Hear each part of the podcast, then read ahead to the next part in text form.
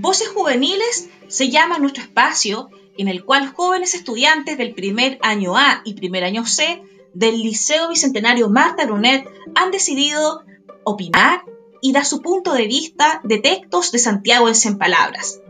Comenzó como un desafío, pero ahora es un deleite poder compartir con ustedes muy buenos trabajos de mis jóvenes estudiantes.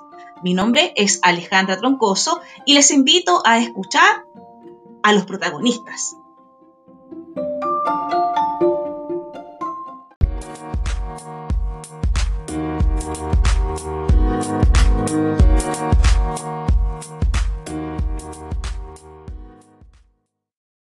Hola, voy a reseñar al microcuento Cliché de Santiago en 100 palabras, categoría mención honrosa, hecha por Mauricio Embrilebus.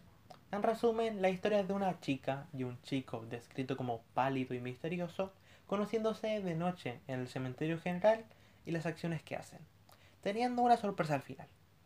Ya con mi opinión, puedo decir que es simple y graciosa la historia. Probablemente sea una crítica a todas las historias de amor de una chica y un chico monstruo o ser antinatural que siempre repite las mismas acciones y que acaban cometiendo clichés junto con maneras de actuar de los personajes sin sentido o extrañas. Me gustó la historia, entretenida.